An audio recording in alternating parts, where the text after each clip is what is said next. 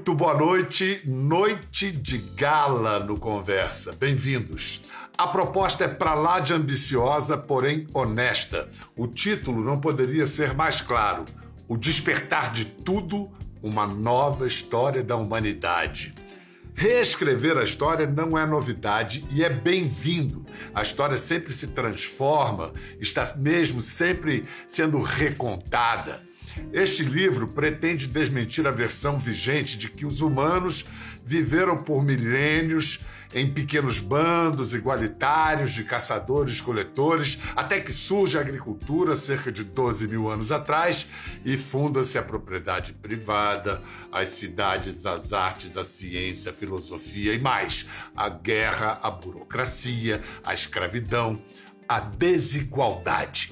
Os autores do livro apontam respostas possíveis para alguns mistérios, mas não é isso que os move. Eles querem melhores perguntas e, para isso, fazem novas perguntas sobre velhas perguntas. Por exemplo, em vez de perguntar quais as origens da desigualdade, perguntam por que essa questão surgiu em primeiro lugar é uma provocação substanciosa de 600 páginas que afronta best-sellers recentes como Yuval Harari e Steven Pinker. O Despertar de Tudo foi escrito por dois cientistas, o antropólogo anarquista David Graeber, um intelectual americano apontado como gênio, que morreu três semanas depois do livro concluído, e com quem nós conversamos hoje, o seu parceiro, o arqueólogo britânico David Wengrow. Welcome, David. Thank you so much for having us. Thank you, Pedro. I hope you got everything I said in Portuguese. Every single last word. Listen, David, um, history is always being rewritten, and this is a good thing. When you bring new visions of the past, as a matter of fact, you described new pasts. How much of this is based in new analysis and interpretations, and how much is due to new archaeological evidence? Well, I would say that uh, to a large extent, all the book is really doing is not that controversial. It's really trying to make the reader familiar with a huge number of new findings new discoveries, which have been pouring out of every corner of the world for 50 or 60 years. But for reasons which are maybe interesting to discuss, have not become common knowledge. They're well known to specialists, archaeologists, anthropologists working in those particular regions, but beyond those small groups of highly specialized scientists and professionals, they haven't really been put together to look again at the big picture of what we are as a species and how we've developed over the 200,000 or more years of our existence on this planet. So, to some extent, uh, to a large extent, I'd say actually what we're doing is simply trying to familiarize readers with some of these exciting, extraordinary findings uh, in our scientific fields. That's true, but it's also true that you're proposing us to pose to pose new questions, and you mm. question old questions as well, Precisely. which is very healthy. O livro parte da oposição clássica histórica entre duas visões filosóficas, numa simplificação meio grosseira, como as simplificações costumam ser, uma de que o ser humano nasce mal e a sociedade o converte, que é de Hobbes. A outra de que o homem nasce bom e a sociedade o corrompe, de Rousseau. E Rousseau foi o primeiro a perguntar quais as origens da desigualdade. So, David, why it was only in 1754 that Rousseau asked about the origins of mankind inequality? Was it something he was reading that might have inspired him? This is a very interesting question. What we know about it is that actually he didn't pose the question. It was actually a competition an essay competition which was launched by an academy in the French town of Dijon in the year 1753, which posed this question what is the origin of inequality among mankind, and is it a natural condition? Now, this is a question which has been with us ever since. It's still the question that people are asking, and it's the question that everybody was asking after the financial crash of 2008, uh, which is roughly when David and I began working on this project. And the question you ask is a very good one. Why is it at that particular time? A few decades before the French Revolution, the middle of the 18th century, that this becomes a, a, kind of common assumption that once upon a time we lived in these societies of equals. In the dawn of everything, we argue that it actually comes out of something very real. Uh, a real historical encounter between European colonists and the indigenous peoples, the First Nations of the Americas. And we focus particularly on encounters which took place in what these days is the Great Lakes region of Canada and down into uh, upstate New York, that sort of area, because out of this region came a body of ideas and literature which reflected the experiences of European traders and missionaries and soldiers who lived there often for many years, traded and married with First Nations peoples, and absorbed many of their ideas. And this is the literature that someone like Jean Jacques Rousseau, preparing to answer the question for the Académie Dijon, would have been most familiar with. It had an explosive effect uh, on European intellectual culture. And the reason for that is that it was shocking. What Europeans encountered in this area were societies that contravened every expectation and every norm of what they thought of as civilization. Now, this is very difficult material for us because, in some ways, the attitudes and the behaviors that are described for indigenous peoples at the time are closer to values that I would assume most people living in a modern democracy would find natural, but which Europeans in the 17th century found completely unnatural. Particularly ideas about freedom, equality, women's freedoms, the ability of women to divorce their husbands at will, uh, the idea that homelessness, for example, uh, is a kind of uh, uh peculiarity, something shocking. Uh, how can a society fall into a situation where it will allow people uh, to fall through the cracks to that extent? These are criticisms of European societies which were voiced by indigenous peoples at the time and which found their way into the written accounts that were sent back to Europe, including by Jesuit missionaries who had no reason to romanticize the First Nations of the Americas. In fact, in many ways, they were completely opposed to the kinds of societies they were living in. They regarded them as uh, wild and pagan and wicked. They were there to convert them. Uh, but when they tried to do this, uh, particularly by persuading them of the advantages of Christianity and European civilization, they were frequently astonished at the quality of the counter arguments which came back. Now, let's remember the, the Jesuits were, were great linguists. Uh, people at the time spoke multiple languages, both Europeans and indigenous peoples. And uh, very often, the counter arguments uh, that were put against Europeans were so sophisticated and often quite funny that Europeans found themselves wondering how this was possible. How could these people who don't even use writing, who've never read the works of Plato or Varro or Quintilian, how could they possibly be coming up with these incredible refutations of, you know, the basis of European civilization? And this is part of what we call the backlash against this indigenous critique of European civilization.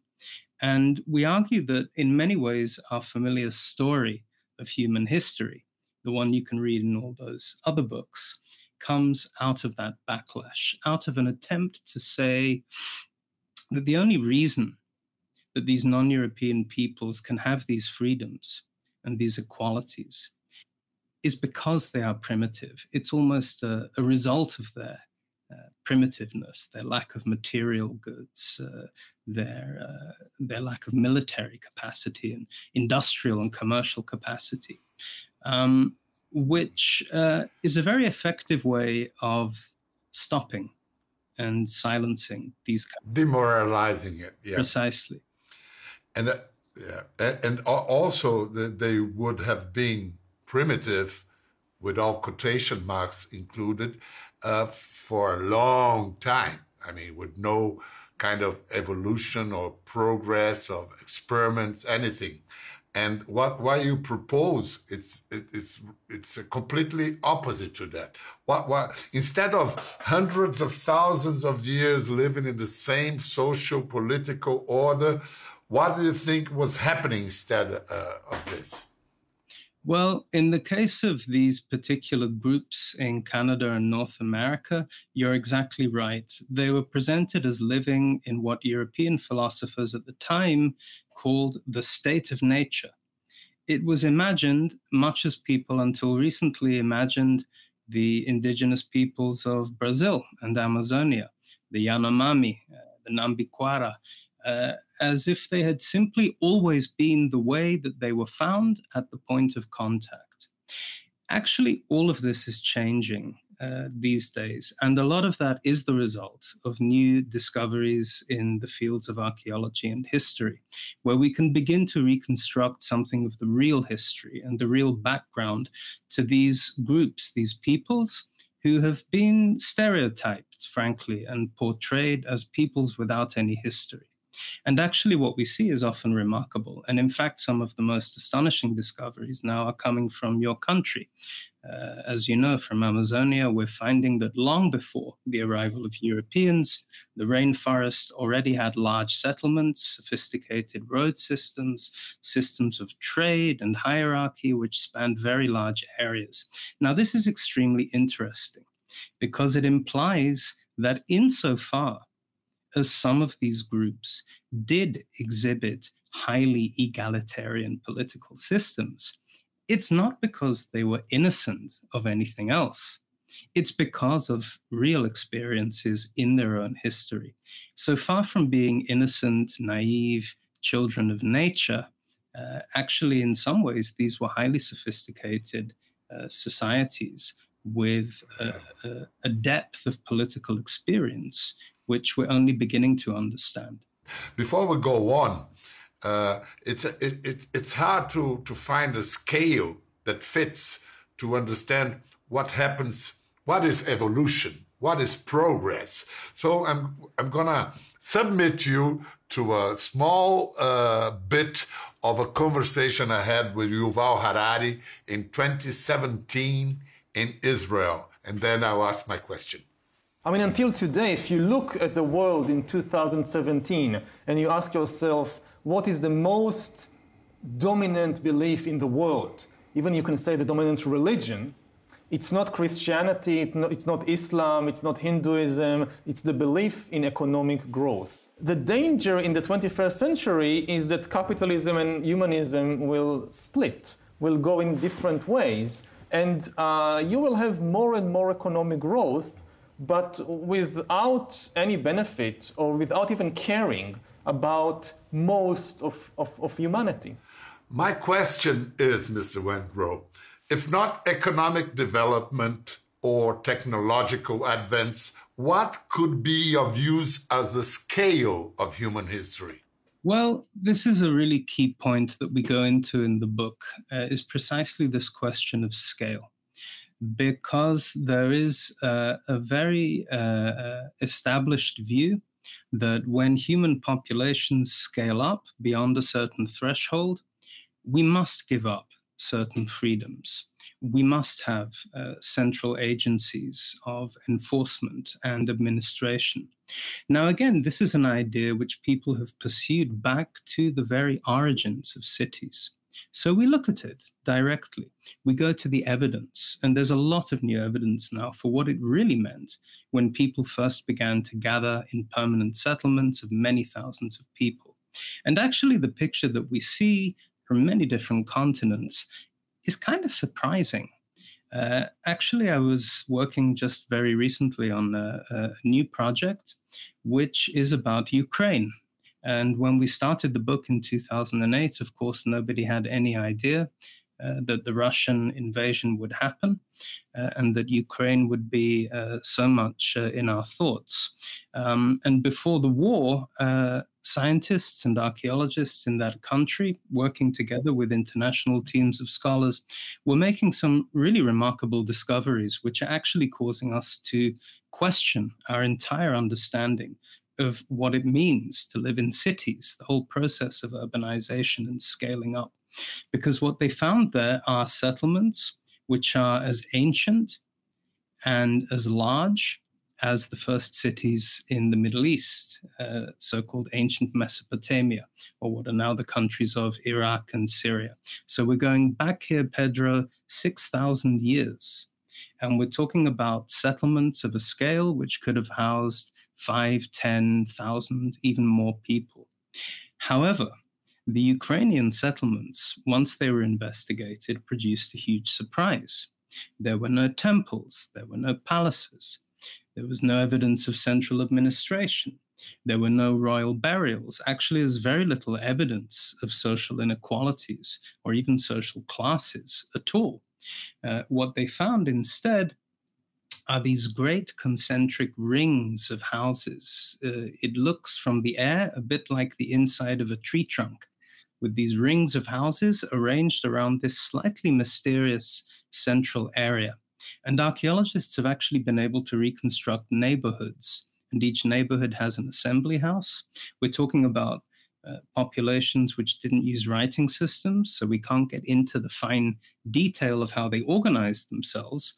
But what we have here appears to be an example of human groups which managed to create a large scale society without putting a small elite in charge. And they seem to have found a way to manage their environment, although there were many of, many of these large settlements which didn't actually exhaust it. So they could carry on living in these uh, enormous uh, uh, cities for something in the order of 800 years.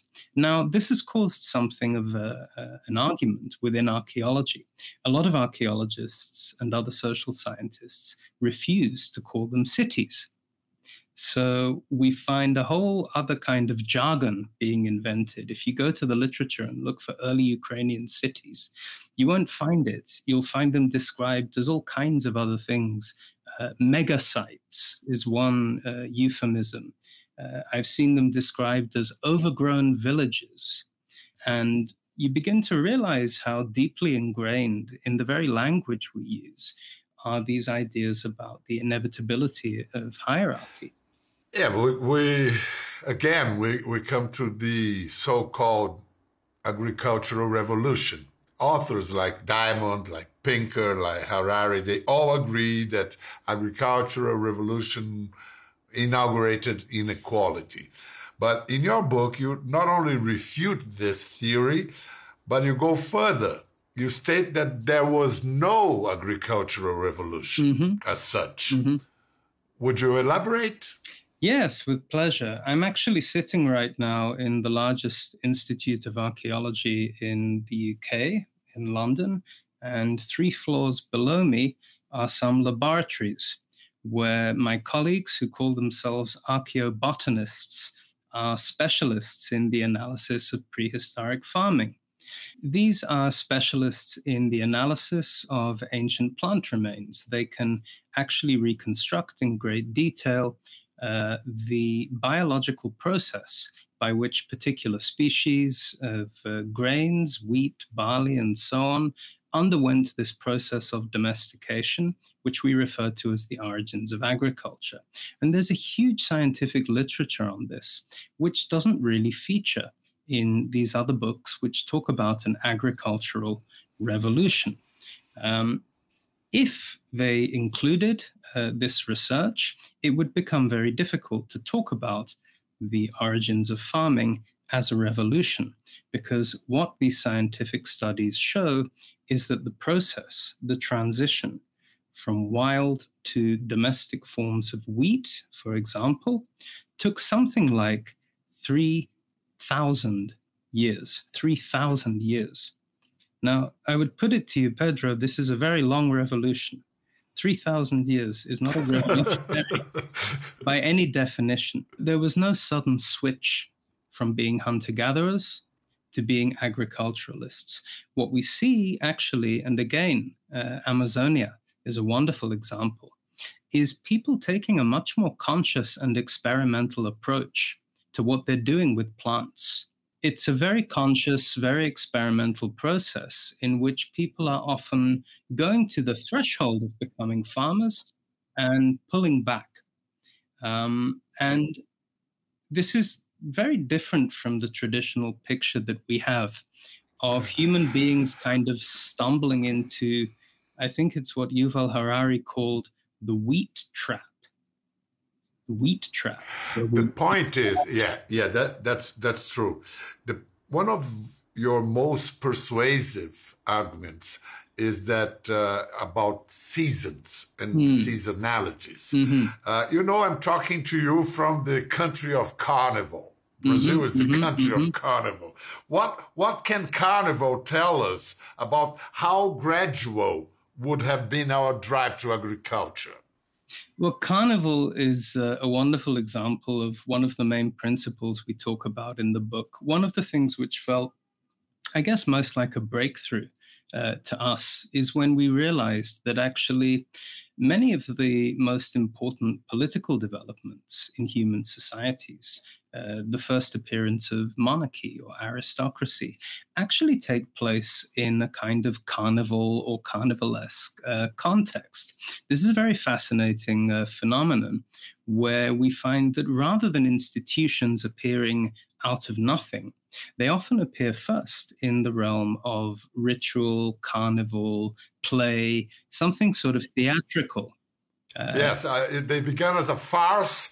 Uh, you, you, you say in the book that first we had the uh, playful kings or kings for mm-hmm, mm-hmm. Uh, make believe, mm-hmm. and now we have real kings and make believe justice. Yeah. Precisely, precisely, like and this. I think we're still yeah. attracted to you know this idea of the uh, the king or the president uh, or the prime minister as a sort of clown king, you know, sort of uh, uh somehow uh, transcends and violates all of our uh, usual social uh, norms and behaviors and therefore somehow deserves to be powerful. And what we're realizing, and this is not a new idea actually, this is an idea that was very established in anthropology, but was kind of forgotten and which we tried to dig up uh, and rediscover in the book and put it together with new archaeological evidence, is that what makes humans different uh, is precisely things like carnival. There are many other species uh, who change the size of their groups and their behaviors with the changing seasons as the distribution of resources changes. But what humans do, which is completely unique, is that we don't just change the configuration of our groups, we change everything. We change our moral beliefs. Uh, we change our political institutions. We might have times of year when we put uh, certain people into positions of great authority, and other times of year when we tear that down. And there are many examples that we go into uh, in the literature, both in anthropology and archaeology, of people doing this time and again, flipping, uh, switching between radically different political systems. Now, this is terribly important because it implies that our basic picture of what our early human ancestors were like is terribly wrong. Uh, in a certain sense, that it portrays them as these rather simplistic, uh, almost animal like uh, creatures adapting to their environments or playing out some kind of evolutionary story, which we can understand, but they have no idea what's going on. Actually, what we see now in the evidence is quite the opposite. We see ancient societies, which in some ways were more politically experimental and more conscious of different alternatives than we today are with our increasingly homogeneous global world culture. So, this implies that we really need to rethink some of the most basic and fundamental questions about how we begin the human story. It's no longer about what is the origin of inequality. It's more something like how did we get stuck? if we spent most of our time as a species moving, alternating, shifting between political forms, how did we lose that flexibility, that ability to, to experiment uh, with other ways of building societies? Um, I want to bring up a sample of the thought of your brilliant friend and partner, David Graeber. It's an interview he gave to Brazil in 2014. Ah, o colega do David Wengrow, um antropólogo brilhante, David Graeber, foi um ativista importante, foi o líder do Occupy Wall Street, que sacudiu Nova York e o mundo em 2011, em 2011 criador do lema Nós somos os 99%. Vamos ver um trecho de uma entrevista que ele deu ao Silio Boccanera em 2014. I think that we have a new paradigm of what a democratic movement is, and that's what, what started to happen with the Arab Spring. Um, and as you say, there was a kind of contagion. It spread through southern Europe, and then once it hit America, it sort of started going viral everywhere. And there's a fundamental break because I think what's happened, and this shows why the protests in Brazil and Turkey other places that followed took the form that they did, that people have really abandoned the idea that a democratic movement means forming a political party, means trying to participate in the formal political process. So I think people recognize that the formal political process isn't really democratic, and it's and it can never be. It doesn't really matter who you vote for. Um, policies are set by kind of global bureaucracy, which is ultim- ultimately answerable to finance and, um, and capital. And really it makes no difference. You can't reform the structure. Uh, you're talking about your book. You, are talking about this monumental book that you mm-hmm. you've you've done along with uh, Mr. Graeber, and I, I think uh, you're not uh, allowed to to forget him. How do you cope with this with, with this grief? Well, I'm I'm coping, I guess, by keeping very busy, uh, because uh, there are many things uh, which uh, I think will take a very long time to digest uh, about David's uh, passing. But one thing which I'm 100% uh, sure of is how excited he was about this particular project. He couldn't wait for the book to appear and to be able to come and talk to people like you about it and he was my good friend and i know that uh, he would want me and expect me to be doing everything uh, i can to tell people uh, mm. about project and about the work that we did. So this is mainly how i cope but of course it's not a perfect uh, coping mechanism and the day will come when things slow down. And as you know uh, grief is a very sneaky thing and it will sneak up and bite me for sure in various ways. I hear you were both planning to write 10 or 20 books after this one. Ah, it's not entirely impossible, but our, our, ambitions were slightly more modest. Uh, David used to joke that this one would be like The Hobbit, and then we do The Lord of the Rings. But it's it's actually quite an important point because you know I occasionally uh, dip into the reviews of the book, and I see people writing about the book and thinking about the book uh, as if it was a finished project. Uh, as we make very clear in the pages of the book, uh, it couldn't be further from that. And I think it's going to take generations of research by thousands of researchers to really look at the implications. But there is an urgent call that anyone who reads the read the book can agree on. The book is a call to political imagination. Yes. So what in yes. our that's it. That's the main point. Mr. Wengrow, David, thank you so much for this opportunity. Thank you for your monumental work.